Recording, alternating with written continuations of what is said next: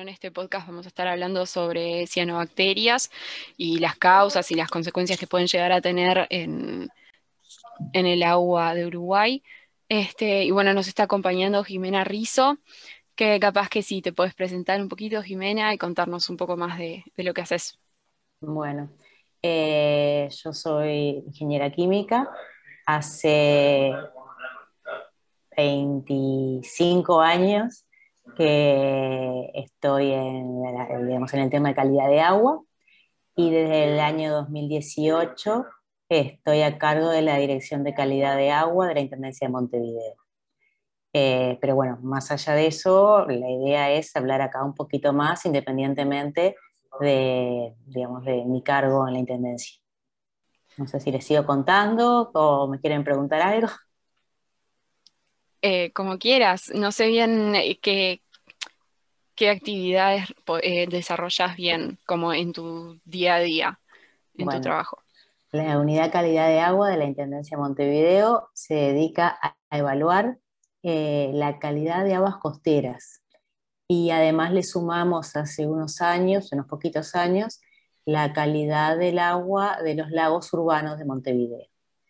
Pero, digamos, el, eh, la actividad más fuerte es el control de calidad de agua de playas, sobre todo, y también de los humedales de Santa Lucía.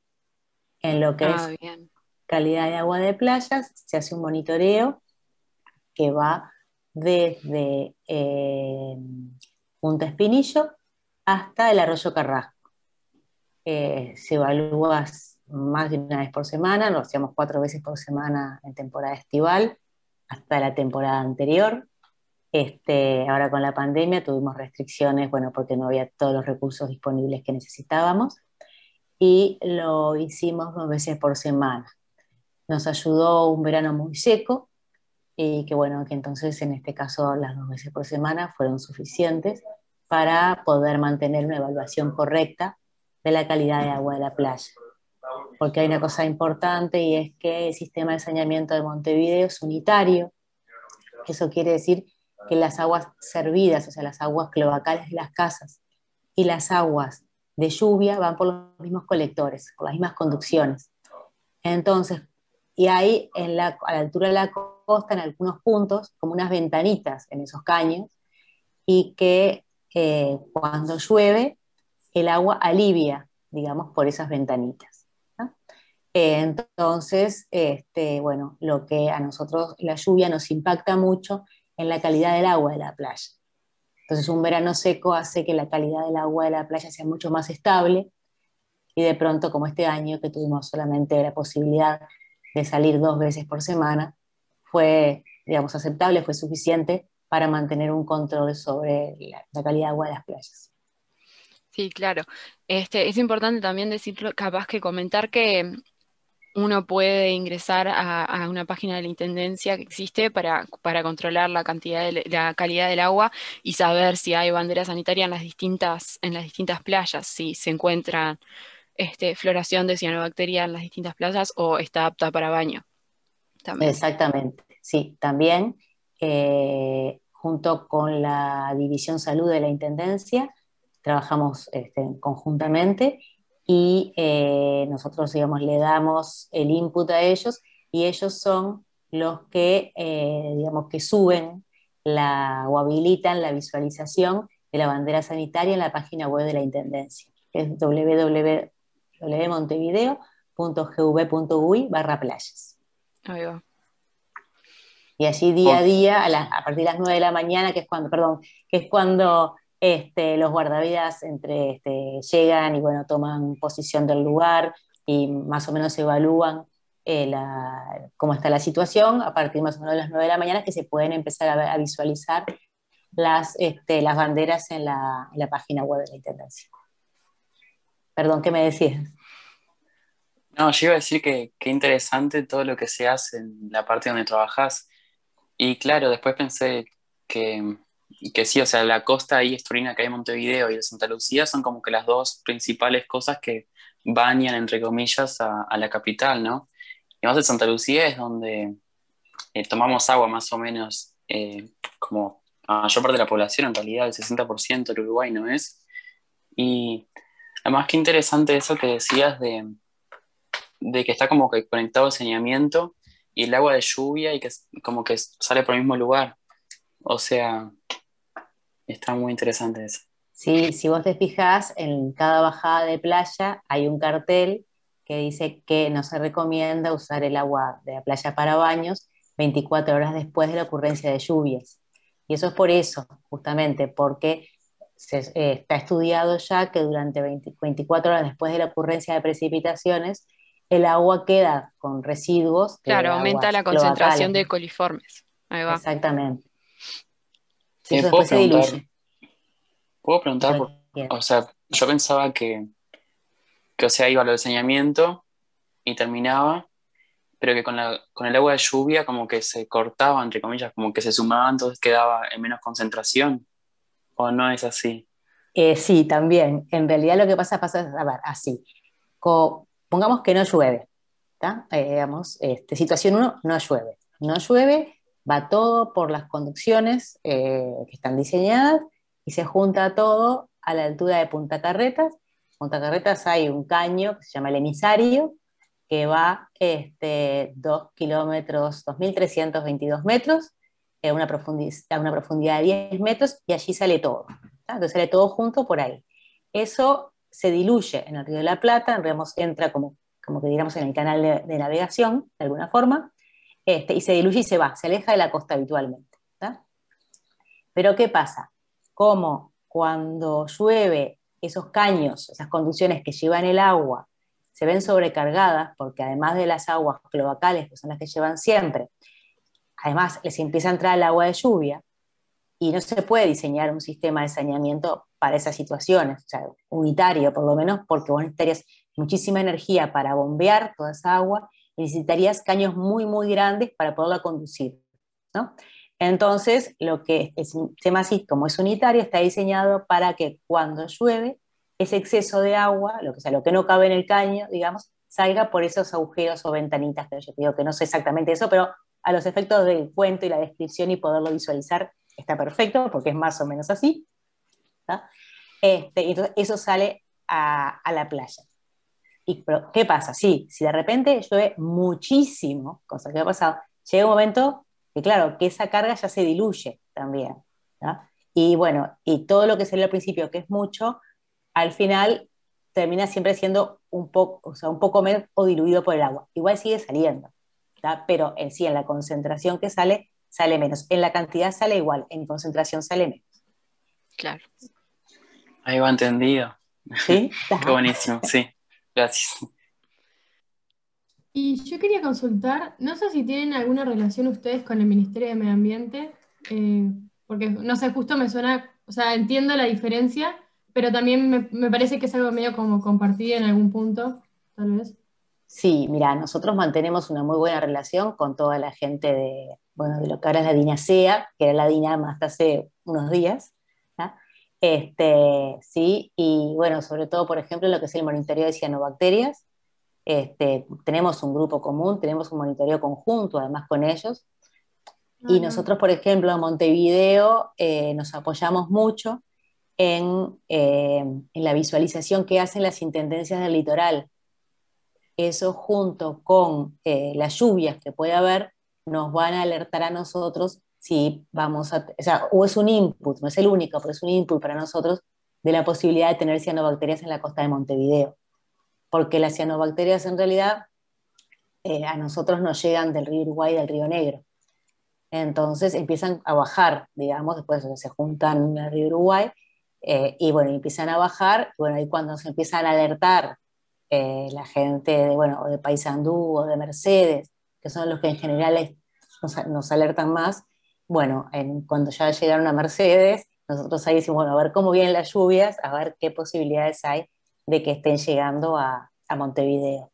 Si es un año seco o muy seco, como en la temporada esta, no, pero la anterior, por ejemplo, eh, claro, no hay, no hay lluvia que las empuje, digamos, porque ¿qué pasa? Cuando llueve, el río crece y entonces el agua empieza a, fluir. Y bueno, y claro, cuanto más sea el caudal, más fácil que llegue a Montevideo. Cuando no llueve, entonces se quedan quietas donde están. Entonces, más allá de que sí, que de pronto en, lugares o en ciudades del litoral o del Río Negro, donde eh, que tienen de repente zonas quietas de agua, y justamente ahí es al revés, si hay seca y esas aguas quedan estancadas porque no se mueven y hace calor, ahí proliferan las cianobacterias. Pero si no hay un aumento de caudal que las arrastre hasta Montevideo, quedan ahí y nosotros no las vemos. Claro. Ah, o sea, las que llegan para, para la costa es por eso, porque llegaron, ¿no? Que se formaron. Exacto. En la costa misma. Ahí va. Sí. sí. porque además, ¿qué pasa? Cuando entran en el Río de la Plata, si vos te acordás, supongo, el Río de la Plata se abre, o sea, llega al Río Uruguay, que es chiquito, y después se abre. O sea que hay una división muy grande. Este, lo que tiene es que sí, que los vientos las empiezan a tirar hacia la costa, y bueno, sí, las ves llegar. Después pasa así también, ¿no? Que si en ese momento las aguas se aquietan o hay playas que de repente son más tipo bahía, em, de aguas más quietas, entonces ahí sí, ahí te puede pasar que de repente durante uno o dos días las veas no sé si crecer, pero sí fluctuar o concentrarse en algún punto de la playa. Ahí vas como que se concentran. Sí. Claro. Y el calor playa también. Museo, playa Ramírez, por ejemplo. También, claro. Hace dos años fue, fue impresionante porque se dio todo, fue como la tormenta perfecta, este, pero para las cianobacterias. O sea, se juntó todo como para darles lugar a que, bueno, que estuvieran en todos lados. llegaron hasta Rocha. Sí, claro, cabe además aclarar que. hasta la paloma, fue. Basta la paloma. Esa no la tenía. este, Hace dos años ya hasta paloma. Cabe aclarar además que en realidad las cianobacterias son un organismo eh, normal que, existe en, las aguas, ¿no? Este, el problema es cuando, cuando se reproducen como en mayor cantidad, ¿no? Exactamente. Las cianobacterias son de los organismos más antiguos que hay en el planeta. Este, tienen alrededor de 3.000 millones de años. Son organismos que son como, son plantitas, digamos, de alguna forma. Sí, sí, son fotosintéticas. Ahí va, son fotosintéticos, generan oxígeno en el medio, digamos, en el medio ambiente, en el agua, eh, son fuente de alimento para otros animales que viven en el agua, incluso para otros micro, para el zooplancton, para otros microorganismos herbívoros. Este, bueno, y digamos, en realidad en cantidad normal son, son beneficiosos. Después, como cualquier bacteria, dadas las condiciones adecuadas de temperatura y de alimento, se pueden llegar a duplicar entre horas a días, ahí dependiendo un poco de, las condiciones, ¿no? Ahí va, sí, yo iba a decir de, dar un pantallazo bien que eran, eh, antes de que nada, claro, y, y habían leído no sé dónde, que no sé si está bien, ¿son algas unicelulares o son bacterias? Son bacterias. Lo que pasa ah, que va, es, este, sí, eh, tienen, son bacterias fotosintéticas, o sea, son una, una, una, mezcla. claro, durante mucho tiempo fueron algas, ¿no? Se les más. Se las categorizó como algas. Algas verdiazules también, claro. Este, incluso, este, em, déjame pensar, pero incluso se encuentran dentro de la clasificación de exploraciones algales nocivas. Sí. que, o sea que más allá de todo, o sea, no es, digamos, más allá de que, a ver, que estrictamente no son un alga, eh, no está tan mal de todo, porque se la sigue considerando dentro para, a veces para agruparlas con una cantidad de cosas, se la sigue metiendo dentro de, las algas, de alguna forma. Claro, además son tan primitivas que capaz que hasta está todo dentro de lo mismo, más o menos. Pero sí, yo te digo que está, este, en realidad, este, y tanto en inglés como, como en español, ya te digo, se, se, las, este, se las agrupa para estudiarlas como desde el punto de vista de, de, su comportamiento, sobre todo con respecto a, las poblaciones y al consumo y a la toxicidad, eh, tanto en inglés como en español, como floraciones algales nocivas, este, y ta, se las mete dentro de las algas, chao, punto, para ese, ese tipo de, ejemplos, así que no, esto no está tan, tan errado el asunto. Ahí va. Y generalmente se encuentran en, agua dulce o, pueden llegar a estar en, costas oceánicas y eso. No, se encuentran en agua dulce. Este, pueden vivir un tiempo en agua salada, pero no se reproducen en agua salada. O sea, no, tienen una, gran reproducción. Ponle que se pueden aclimatar Y a ver, ojo, se encuentran en muchísimos lados, y, y, se han hecho experimentos que, que, pueden vivir y se pueden reproducir, pero no es el medio que más eh, les, guste, de alguna forma. Por ejemplo, las que llegaron hasta la paloma, en realidad ya llegaron envejecidas, llegaron por arrastre de los vientos y de las corrientes. Fue un año con mucha lluvia. Entonces, eh, ¿qué pasa? Cuando hay mucha lluvia, hay, hay empuje de alguna forma desde el río Uruguay, o sea, el río Paraná y el río Uruguay. Entonces, lo que hace es todo lo que está sobre las costas, digamos, del río de la Plata, lo va empujando, lo va empujando, lo va empujando, y el océano retrocede. ¿no? Entonces, claro, o sea, es como que le va dejando lugar a todo lo que trae el río para que se vaya desplazando. Entonces se sumó que hubo unas olas, olas de calor este, de aire y de agua, además. Entonces, eso hizo que fuera un ambiente muy favorable para que se siguieran reproduciendo en, en el Río de la Plata, para que se fueran manteniendo, para que no se fueran muriendo. Eso con los vientos que habitualmente en verano son del este, pero que hace dos temporadas presentaron una componente muchísimo menor del este, entonces hicieron que los vientos también las fueran arrastrando y llegaron hasta la paloma. Pero ya llegaron envejecidas a la paloma, duraron muy poquito y eran las que, las que o sea, no fue que se reprodujeron a la paloma, ni que estaban vivitas y coleando, ni que mutaron, ni nada por el estilo. ¿no? No, porque yo lo escuché, por. Ah, bien. Este, no, no, no, ni se adaptaron ni nada. Llegaron y ta, fueron arrastradas, llegaron. Ahí estuvieron. Fue un fenómeno rarísimo porque nunca habían llegado hasta ahí realmente.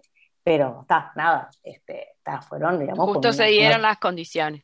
Exactamente. Sí, fue todo una re noticia eso. Y claro, fue todo un conjunto de condiciones que dieron todas juntas y llegó hasta Rocha. Sí, fue impresionante. Mira, yo había vuelto a Montevideo el, creo que fue un, fue lunes, creo que fue el 27, te voy a decir, pero fue ahí, de enero. Este, me habían llamado, este, me, justo, no fue, está, cuando llegaron, o sea, cuando me llamaron un domingo de noche, creo que fue el 26 de enero, me acuerdo que fuera hoy. Este, y me dijeron, mirá, está pasando tal cosa, vos mañana podés este, hablar del tema. Sí, sí, no sé, está, bárbaro. Bueno, es un medio, este, ponernos a, bueno, a, comunicar a la población con los riesgos, una cantidad de cosas más. Y el jueves, me, fue el 30, creo que fue, me llama una compañera, una amiga, y me dice que estaba en La Paloma, y me dice, che, Jimena, este, ¿puede ser que haya cianobacterias en La Paloma? No, le digo, no, no, no, no creo, es muy difícil. Me dice, espera que te mando una foto. Cuando me manda la foto, digo, ay, sí, son, está, sí, sí, impresionante a ver, estuvieron dos días, creo que estuvieron 30 y 31 de enero, y después no se desaparecieron. Pero sí, fue, un, episodio, digamos, fuera de lo común. Ah, yo me recuerdo de ese día, me acuerdo que fui a, yo navego, entonces había ido a navegar y llegué al puerto así como a la rampa. No, era como un bosque. Sí, Montevideo era impresionante, fue impresionante. Verde, verde tipo que me metí y salí toda verde yo y por suerte no me cayó el agua ni nada porque no sé qué me hubiese podido pasar, o sea, tipo, hay pila de repercusiones en, en la salud, ¿no? Con respecto a las cianobacterias. Sí, sí, eso, pueden llegar a ser muy peligrosas y ahí dependiendo un poco de cuán sensible sea este, cada uno. Sí, y sobre todo en los niños, ¿no? Sí. el tamaño del este cuerpo y, y, la cantidad también, ¿no? Sí, y además que los niños tienden a veces a comer Claro, a tragar agua. A tragar agua, de repente los dejas, los dejas sentados en la arena para que chapoteen un poco y jueguen con, ¿viste? con el agua que viene, y están ahí, y es un color muy tentador, ¿no? O sea, si sos un niño decís, wow, vamos a jugar las comiditas. Sin embargo, cuando el brócoli no. Claro, exacto. Este, y bueno, está nada, y esa es la parte más riesgosa. Hay un, hay, otro, hay un episodio registrado ahora no me acuerdo del año, pero hace bastante tiempo, te voy a decir, este, de un muchacho también en la zona de Salto Grande que estaba haciendo actividades acuáticas y en un momento se tira al agua, no me acuerdo si era, creo que estaba con jet ski, creo que era, y se queda sumergido con la, este, a la altura como de la nariz, y, bueno, estuvo, también estuvo, sobrevivió, pero estuvo internado y estuvo, estuvo complicado también. O sea que mm. es un tema también del spray, ¿no? Cuando que se, que se genera, también es bastante, puede llegar a ser bastante peligroso y ahí dependiendo un poco también de, eh, de si uno es alérgico, si es asmático, todas esas cosas también influyen negativamente. Claro. Claro, yo había escuchado un caso de una niña argentina que estaba en la playa de Montevideo cuando estaba la bandera sanitaria y que se fue muy mal del país, o sea, estaba muy enfermo. Bueno, más Que o menos. incluso sí, llegó a internarse, todo. Algo así era. lo que es un trasplante de hígado. Pero tuvo suerte de ser argentina, este, porque no en todos lados hacen trasplante de hígado pediátrico. ¿tá? Mm. Eh, la, la- la- hicieron un trasplante de hígado en el Hospital Italiano de Buenos Aires. Y bueno, hasta lo último que supimos estaba bien. Eh, no se pudo, sin embargo, a ver, no se pudo relacionar es, la estadía de ellos con eh, floración de cianobacterias en las playas de Montevideo. Nosotros nos consultaron, hicimos todo el estudio, nosotros teníamos los registros, salíamos eh, todos los ahí cuatro veces por semana. Eh, no llegamos a poder ver que en los días que ellos dijeron que estuvieron, creo que en la playa Malvin y playa Carrasco, si no me equivoco, además yo tengo el paper este publicado Ah, mira. de la publicación. Este, no, no, pudimos, no pudimos correlacionar que esos días hubiera habido espuma de cianobacterias en la playa. Pero sí es cierto que cuando le, le, digamos, después el, el- el hígado que le retiraron, le hicieron, lo biopsiaron y había, este, sí, sí, eh, digamos, evidencia de que de alguna forma habían llegado este, cianobacterias al hígado de la niña. Ahí va, cianotoxinas, ¿no? Sí, sí, sí, sí, sí. Sí, yo escucho también bastante común que en los animales, que claro, también, ya de los niños es como bastante común, en los animales que no tienen forma de razonar, dicen, ta, voy a tomar agua, toman agua y están contaminados. Sí, eh, es, es- es muy común eh, porque además una de las fuentes de contaminación son, es la materia fecal de los animales. Entonces los animales en el campo muchas veces defecan donde toman agua, de alguna forma. Este, entonces lo que su- sucede es que esa agua empieza a tener una cantidad de nutrientes y entonces puede, podemos, dadas las condiciones, se pueden generar cianobacterias. Y bueno, está- puede ser aguas arriba o aguas abajo, de, de- de, digamos, de, los animales que se ven afectados. Este- Materia orgánica en general, ¿no? Sí, sí, sí, sí, sí. De todo, o sea, materia- nitrógeno y fósforo. Mientras haya nitrógeno y fósforo, este, ya está. Al- alcanza para que, para que ellas vivan, sobre todo fósforo además, ¿no? Porque el nitrógeno lo pueden tomar del aire. igual. Claro. Y bueno, hay una pregunta un poco relacionada con eso, que también como para, para ver un poco qué capaz que puede hacer la gente, o para al menos que lo tengan presente desde el otro lado, como sabemos que todo el tema de la ganadería, capaz que vos nos podés nos corregir por las dudas, eh, el tema de los, de los fertilizantes o de los agrotóxicos en sí que contienen esos componentes que hablábamos recién, claramente fomentan la reproducción de estas cianobacterias, pero eh, yo al menos he escuchado también otras cosas más como de uso doméstico, convencionales, que pueden también ayudar a eso, pero no sé si vos nos podés como corroborar esa información. Dale, te cuento, a ver. En realidad, bueno, como un poquito ahí les dije, el tema son, es la materia orgánica, sobre todo con alto contenido de nitrógeno, pero sobre todo de fósforo. ¿no? Eh, eso está, eh, digamos, sobre todo los dentro de los agroquímicos, en los fertilizantes, no en todos, o sea, no, no en todos, son, que son los que tienen más nitrógeno y fósforo, porque es lo que las plantas necesitan para crecer. Entonces, este, y ahí tenemos que ser justos también, eh, porque eh, la población del mundo se ha multiplicado muchísimo en los últimos años, ¿no? Entonces, pero la cantidad de, este, de tierra que tenemos para eh, alimentar esa población se mantiene más o menos estable. Entonces, de alguna forma, eh, de, más allá de las inequidades, después que podemos, hay, hay otro tema en el, también en el punto de que si se tira o no se tira comida y una cantidad de cosas más, ¿está? Este, el tema es que para darle de comer a la misma cantidad de gente, o a, perdón, a muchísima más gente, tenés la misma cantidad de tierra. Entonces vos tenés que hacer que esa tierra produzca más, de alguna forma. ¿está? Este, y bueno, una de las formas de hacer que la tierra produzca más es darle más comida. Eh, y bueno, eso hace que, claro, después esos fertilizantes eh, con las lluvias escurren a los cursos de agua, y sí, esos cursos de agua reciben, más, reciben nutrientes y dadas las condiciones, cambio climático, aumento de temperatura, sequías, este, hace que, eh, bueno, se empiecen a proliferar las cianobacterias. No es un tema de acá, es un tema mundial. O sea, en todo, incluso en lugares muy fríos, las cianobacterias acá crecen con altas temperaturas, pero bueno, pero en otros lados se han acostumbrado, se han adaptado, y lugares del norte, lugares del Ártico, hay cianobacterias. Hay, este, sí, sí, en países fríos también.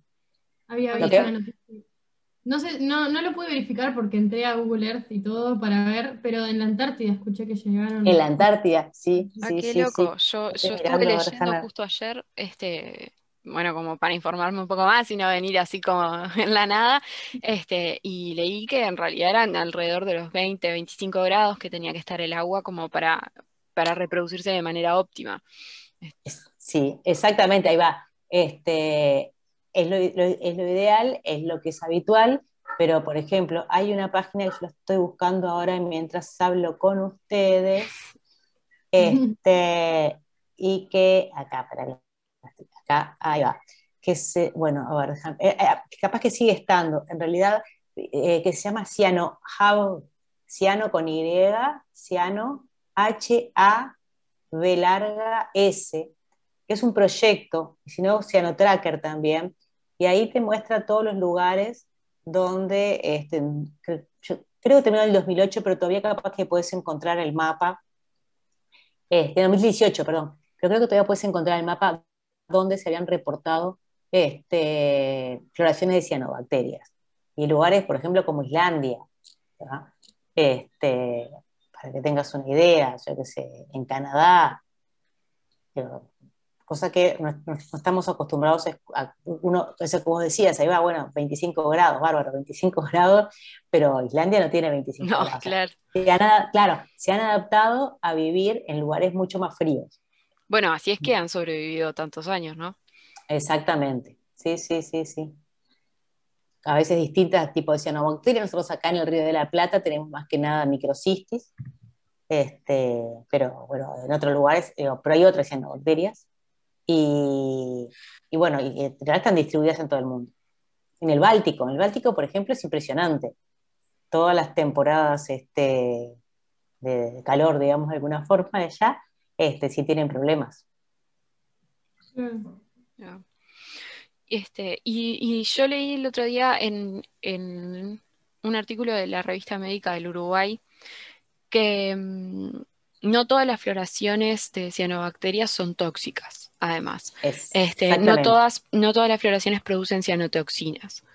Este, ¿Eso es debido a algún factor eh, ambiental o, no, depende del tipo de cianobacteria y, eh, produce más o menos toxina. Sí, eso es, todavía este, nosotros lo estamos viendo también en los, es una de las cosas que realizamos cuando hacemos los muestreos y vemos la, cantidad de toxina que puede llegar a haber cuando hay floraciones. Este, pero sí, es, verdad que no siempre eh, las cianobacterias producen, este, producen toxinas. Hay cianobacterias que no producen toxinas. Claro. Está bueno aclarar eso también porque las, las creo que ya de por sí le generamos tremenda mala fama y en realidad es como cualquier organismo en la Tierra, que ningún organismo es malo, entonces el problema es más bien como cómo el ser humano ha intervenido y en realidad creo que, como decías vos, es complejo el tema porque también hay, hay como inequidades todavía con respecto a la alimentación y, ya está un poco grave la cosa, por eso hay tanta gente estudiando este tema, pero a la vez también en parte es como, no sé si es nuestra culpa, capaz que no es culpa de nadie, pero creo que hay que buscar como formas tal vez de, cómo hacer las cosas de, otra manera. También estaba pensando cuando hablamos de eso, que, claro, sí, sé que pasa en todos lados del mundo y quería saber si, dependiendo de cada tipo de fertilizante, si los que están acá en Uruguay aceptan diferente cantidad de, fósforo, por ejemplo, o es porque, porque, se da, o, va variando entre país y país. A nivel regulación, decís. Eh, sí. ahí capaz que tendrías que hablar más con el Ministerio de Ganadería y, consultar con ellos. Este, el que sabe muchísimo del tema y ha estudiado muchísimo, yo creo que se lo pasé a, Florencia, es este García Prechac, de, Ministerio de Ganadería, también ha, estudiado montones, y por ejemplo, él comentaba que incluso este, en el Río Negro le estuvo mirando, y en realidad entra desde Brasil, ya desde Brasil viene con un alto contenido de fósforo el Río Negro, y después, en realidad, más allá de todo, eh, la contaminación más importante es una contaminación puntual de saneamiento de, alguna ciudad del interior, pero no tanto la contaminación difusa que puede este, traer el agro. ¿no? Eso es ah. lo que él vio, eso estoy tomando este, lo, de, una charla, un par de charlas que, que, yo fui, que dio él, este, de la contaminación del río Negro. ¿no? Bien. Sí, es importante saber eso también porque está como siempre, como mala fama sobre diferentes cosas. Ahí va. Pero en realidad, ya te digo, el, eh, el fósforo, eh, digamos, más allá todo, es como fertilizante, como fertilizante fósforo. Fósforo, fósforo. Eh, no, no. Este, podrá estar, digamos, de alguna forma en algún compuesto para que sea más fácil de aplicar o, o, con alguna otra cosa, pero en realidad como fertilizante es fósforo, o sea, no, no, hay, no hay mucha vuelta con eso. Claro. Bueno, y ahora con el ministerio nuestro, que ahora tenemos un ministerio de medio ambiente y como está evolucionando toda la ciencia, esperemos que, a la larga puedan haber un poco de, opciones más como sostenibles o al menos que, no desequilibren la, la cadena natural. O sea, sí, esperemos que sí, este, yo creo que sí, yo soy optimista un poco también. Eh, este, que la cosa es que todo el mundo está tomando conciencia también de que es importante eh, digamos, trabajar en el tema y tratar de, bueno, de colaborar a, lo que es la sostenibilidad, ¿no? Justamente que es eso, bueno, que todos podamos disfrutar, que podamos eh, utilizar los recursos que tenemos, pero sin dañar el medio ambiente, ¿no? Claro, tipo turismo eh, sustentable. Exactamente. Y bueno, y la idea es trabajar en, pos de eso, ¿no? En, bueno, en que las actividades sí se puedan realizar, pero cuidando lo más posible de forma de no eh, alterar este, digamos, el medio ambiente, la parte natural, los recursos naturales, el disfrute de los recursos naturales, que es súper importante. Sí, sí, nosotros al menos siempre hablamos de este tipo de cosas porque nos da tremenda angustia en algún sentido el tema de que estén pasando todas estas cosas. Y al menos yo, bueno, creo que todos nosotros los que estamos acá, nosotras, eh, yo soy fan de la naturaleza, entonces me encantaría poder disfrutarla como, como, como debería ser, porque la verdad es que es re triste ir a navegar o ir a hacer lo que me guste en la naturaleza y llenarme de verde, que no es algo natural. O sea, está además el verde, pero no en esa cantidad. Entonces, no ese verde. Claro, no ese verde. Pero sí, es complejo. Sí, sí. Es, es complicado. El, el equilibrio, eh, si vos te pones a pensar en cualquier tema, a veces llegar a un equilibrio es complicado. ¿no? Es como... Sí. sí, Yo a veces pensaba también, relacionando como la crisis climática en general, pienso todo el tiempo como, bueno, a ver, esto es un problema de, de los gobiernos que no están haciendo las cosas o de que no es tan fácil, porque la información está y los científicos están, y a la vez es como que, ¿por qué no estamos haciendo el cambio? ¿Qué está pasando? Porque esto se sabe hace tiempo, digo, no es algo reciente. Yo creo, yo creo que no es tan fácil, no es lineal. Eh, cuando vos te pones a pensar, decir, bueno, está, a ver, ¿y por qué? ¿Por qué? ¿Y por qué? ¿Y, por qué el agricultor, si fuera tan fácil, ¿no? Este, porque, a ver, porque el exceso de nitrógeno y el nitrógeno que se le va, o el, fósforo que se le va al agua, al tipo le cuesta. O sea, es, un, es algo que está poniendo y lo está, lo está perdiendo de alguna forma, ¿no? Entonces decís, bueno, ¿por qué lo sigue poniendo? Bueno, a ver, o porque es más fácil, o porque es mucho más caro incorporarlo de otra forma, y no tiene los recursos para hacerlo, o sea, no, le resulta, digamos, el, equilibrio económico no le funciona, o porque es más económico de alguna forma poner un poco de más que perder una cosecha, con todo lo que eso implica, con todas las fuentes de trabajo que también eso hay atrás. Este, hay como muchísimas variables en el medio, como pues digo, no está lineal. Y si además pensás que ningún país en el mundo lo ha podido solucionar hasta ahora, eh, es que acabar con más recursos, con más, más países más estrictos, países que de pronto el cuidado del medio ambiente, eh, eh, digamos, hace años que quizá es un tema que lo llevan más, como más importante, o países con más recursos.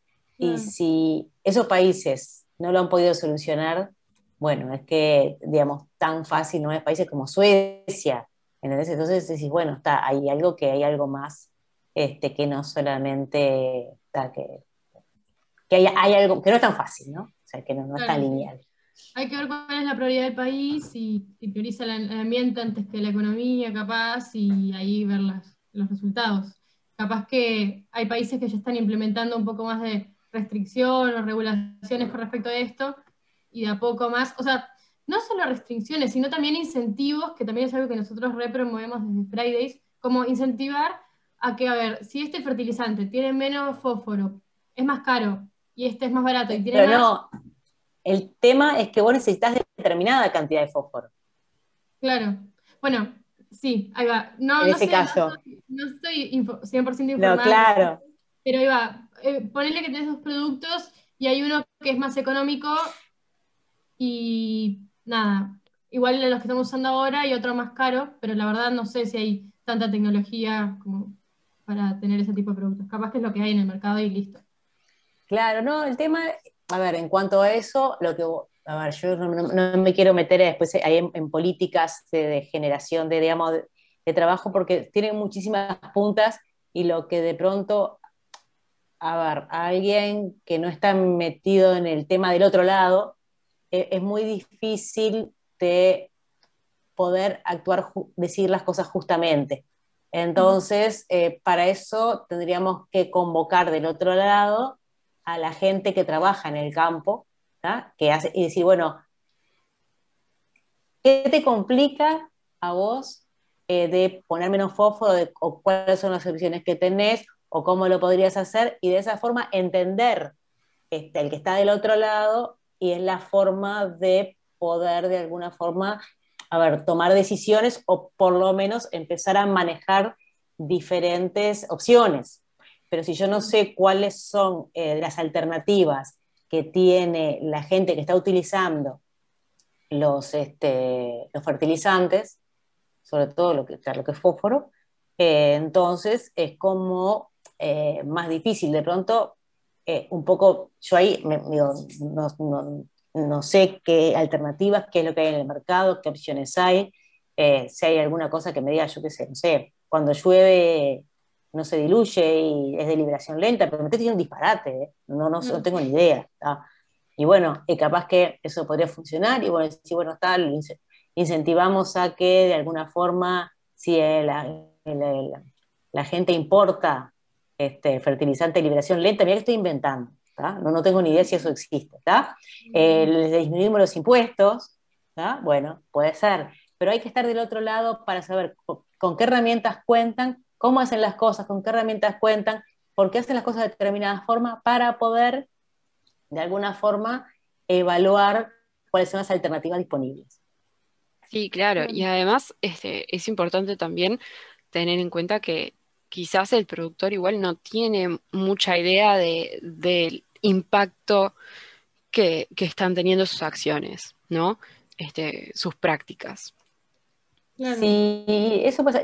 La, la Dirección Nacional de Medio Ambiente, ya desde el año 2013, eh, estaba trabajando bastante en concientizar a los productores. Ah, bien. Y, sí, sí, sí, sí, este, sobre, incluso bueno, primero fue la, toda la cuenta de Santa Lucía, que es donde está la parte más de ganadería intensiva y la lechería, que tiene bastante este, incidencia en eso, el tema de los tambos, eh, no, digamos, no permite más eh, habilitación de feedlots, este, trabajó con la gente con los feedlots para que tenga, este, digamos, un buen manejo de lo que son eh, los desechos de, de, los animales, sí, se ha trabajado muchísimo con toda la gente este, sí, sí, de forma que, bueno, que, más o menos que sean conscientes de que este, ah, influye, digamos, los acciones de ellos sobre la calidad del agua. ¿no?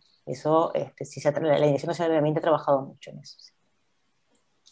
Bien, Pero bueno, eso es re importante. Ya te digo, no, claro, del otro lado es muy difícil de, a ver, si uno, si uno no está del otro lado o no tiene un, digamos, o no ha profundizado activamente con respecto a las diferentes actividades que hay y qué alternativas puede, pudiera haber, este, es muy difícil.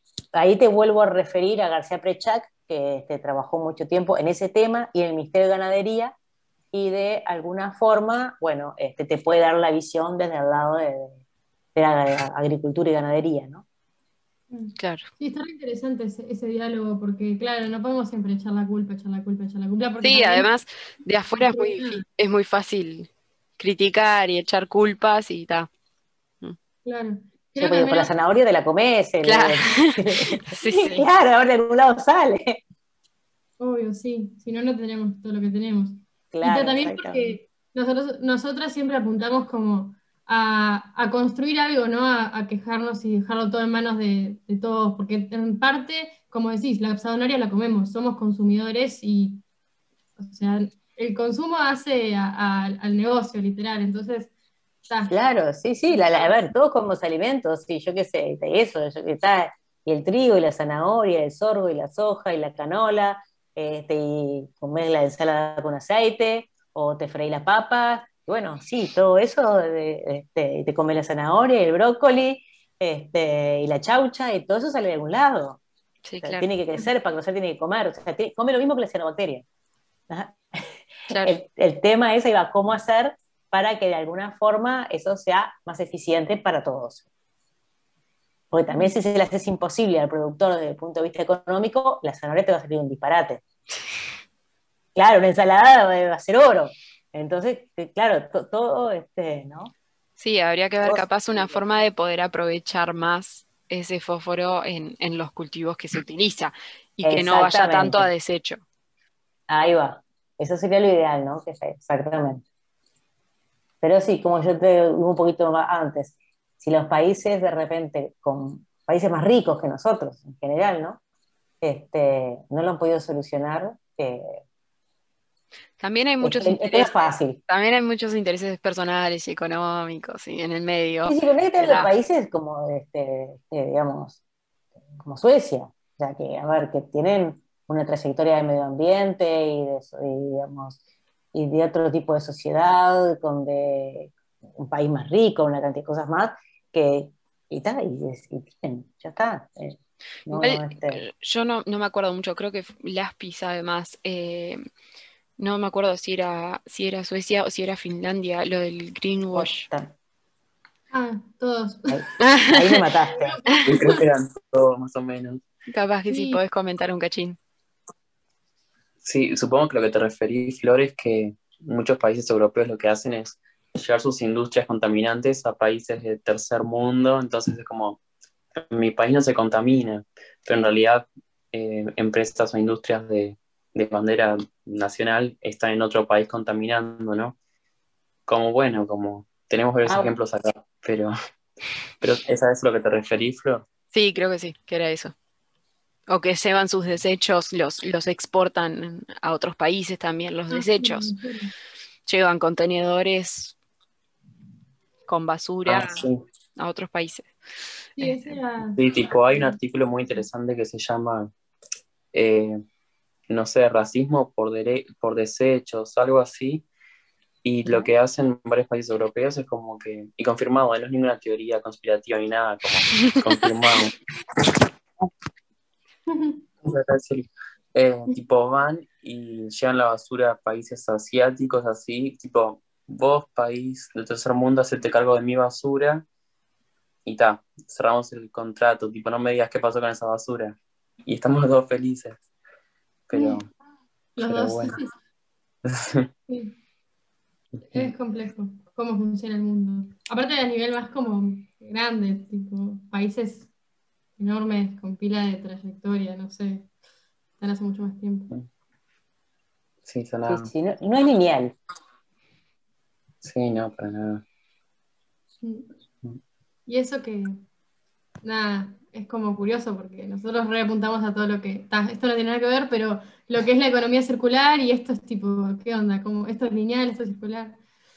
Sí, nada. Sí, no, no, Ah. digo que no es lineal, que no es fácil que vos sumas 2 más 2 así y Ah, si tal, lo resuelvo rápidamente, no, no, está, eh, o sea, no, no, no es que está, empieza, empieza a sacar puntitas para todos lados y es un tema bastante complejo de, de poder solucionar, porque vos tiras de una punta y, y- y, digamos, y hay alguien que se ve perjudicado, y no es que se vea perjudicado si está porque, a ver, no se ve perjudicado, o sea, a ver, porque sea de alguna forma que siempre salió beneficiado en exceso, no, no, se ve perjudicado porque iba, y de repente perjudicas una industria, una industria como puedes a un pequeño productor que, que tiene, yo qué sé, no sé, 20 vacas y, y le vende la leche para que a alguien o que, yo qué sé, que cultiva papas o cultiva zanahoria, que si vos le decís, no, mirá, en realidad este, vas a tener que tener un programa de aplicación de fertilizantes que te va a costar cuatro veces más de lo que,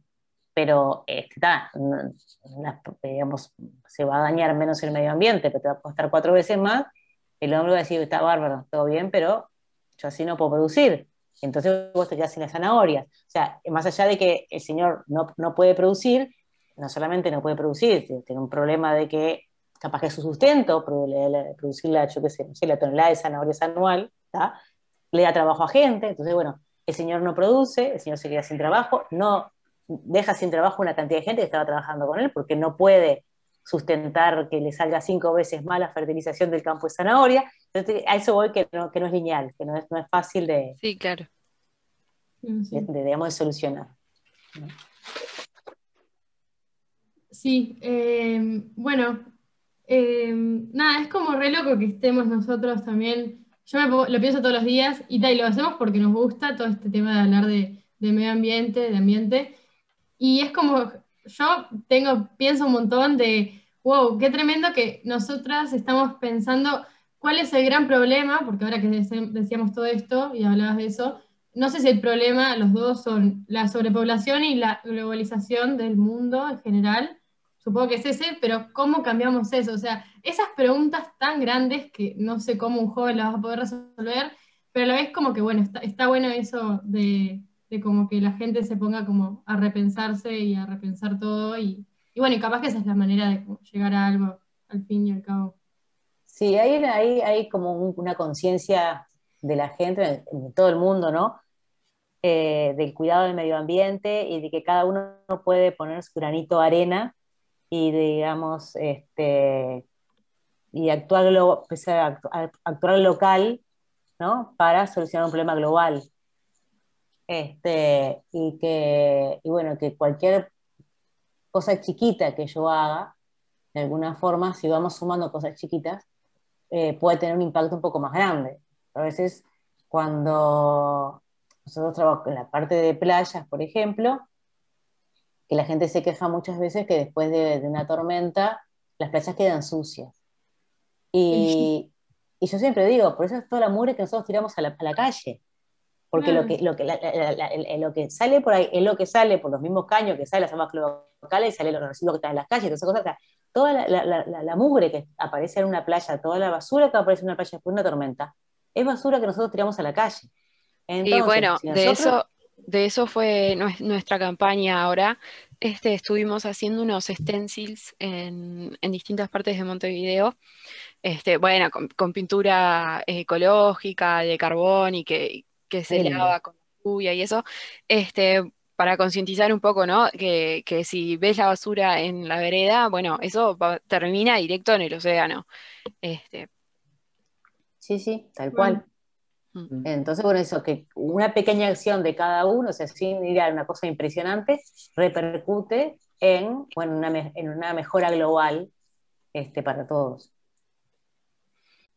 Bueno, muchísimas gracias por acompañarnos y por no, por favor, a ayudarnos. por, por informarnos un poco más, ayudarnos a aprender.